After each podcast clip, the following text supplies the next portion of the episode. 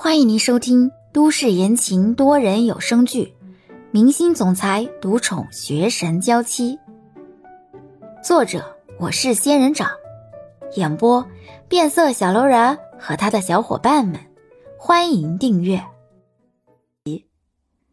第二十六集。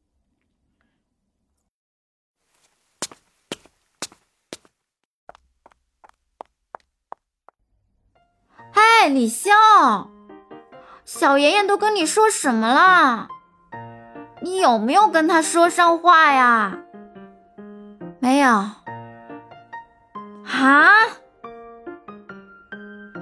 机会那么难得，你怎么没有帮我要一个签名呢？这么好机会，让你浪费了啦！我不喜欢他。喂，你当着一个粉丝的面说别人的偶像，你觉得合适吗？大姐，你放过我吧，能不能不要在我面前提你那些 idol？我的脑容量没地方放他们呀！哎，你真是太不可爱了啦！是啊，可爱也不能赚到钱呀。我现在就这样挺好的，也不想改变。哎，你这个样子啊，别说交男朋友了，连女朋友都找不到啦。你说你这样子跟女生都没有话题可以聊，过得有什么意思嘛？文文，我生存压力很大的，得努力赚钱。朋友什么的。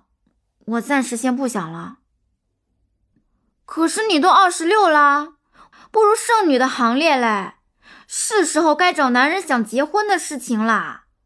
再说了，我觉得你也不像是很缺钱的人呢，能自己住房的人能穷到哪去啊？我真的很穷，不努力工作，下个月的生活费都没了，而且我还得还房贷呢。刘文被李潇的话惊到了。李潇，你给我透个实底儿，你这房子的首期，该不会是你自己付的吧？啊，不然你以为嘞？我去，在我们还在啃老的时候，你都先我们一步变成房奴嘞，那你还跟我哭穷？不对啊！你哪里来的那么多钱呢？李潇斜眼看着刘雯。大学四年，研究生三年，七年的时间，你看到我闲着了吗？刘雯再次惊到了。我是知道你有趁着周末还有假期打工，可是七年加起来的假期打工钱，能凑出一个首付吗？李潇很肯定的点点头。我已经用实践证明，完全可以。好了，我该回家做事了，你也早点回家。哦哦，对了，如果你面试通过，一定要告诉我啦。还有，一定要记得帮我要签名啦。虽然李潇很不情愿，但还是点点头。毕竟，如果真的面试通过，这里也有刘雯的一份功劳。嗯，如果通过了，我会尽量帮你完成心愿。李潇说完，坐车去了。刘雯再度回头看了看那巍峨的大厦，追星路漫漫，自己什么时候才能对徐耀言表达一下自己是他的粉丝呢？之后的几天，李潇依然在家里工作。而这次的剧组内部却小小的流传着关于一个超级牛逼的女翻译的事情，大家都把这个多功能的翻译传得神乎其神。渐渐的，整个剧组的人都知道了，传的多了，不经意间就传到了欧星辰的耳朵里。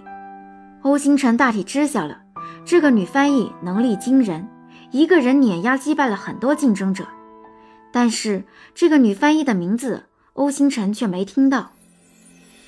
三天之后，在家忙碌的李潇终于接到了剧组的电话，让李潇再去一趟剧组，提交一下相关的证件，要为李潇办理出国用的护照和签证。正式通过了面试，李潇松口气。嗯，我有一只猫，我担心出国这几天没人照顾它，我也没人托付，能不能一起带出去？你放心，关于猫的费用我自己承担。带着猫，李潇，我们是出去工作，不是旅游，你要带着猫？看样子确实是有点不可理喻。李潇犹豫了一下，嗯。我想带着他，不然离家太久，我怕他会出什么状况。如果剧组不接受的话，虽然机会很难得，那我也只能说一声抱歉了。冯姐听到李潇竟然为了一只猫就放弃这次的机会，不禁觉得李潇是不是太傻了？但是从学识和心理素质上，李潇都是碾压那些来应聘的人，而且。张副总对李潇的印象也很好，看得出来，张副总是打算以后经常和李潇保持联系的。冯姐也不敢把话说死，只能开口：“那你先过来把手续办一下，我跟我们这边的人商量一下。你过来之后，我再给你一个准确的答复吧。”“好的，我下午会带相关的证件和资料再过去一趟的。”双方挂断电话。冯姐直接给张副总打了电话，征求意见。张副总也是感慨：李潇艺高人胆大，什么要求都敢提。但是想想，对方只是带一只猫，而不是带其他东西，相对来说也是比较好安排的。张副总就点头同意了。可以带着猫，但是你告诉他，猫只能留在酒店里，在参加商演的时候。这只猫可不能跟着去酒局。好，我会转告他的。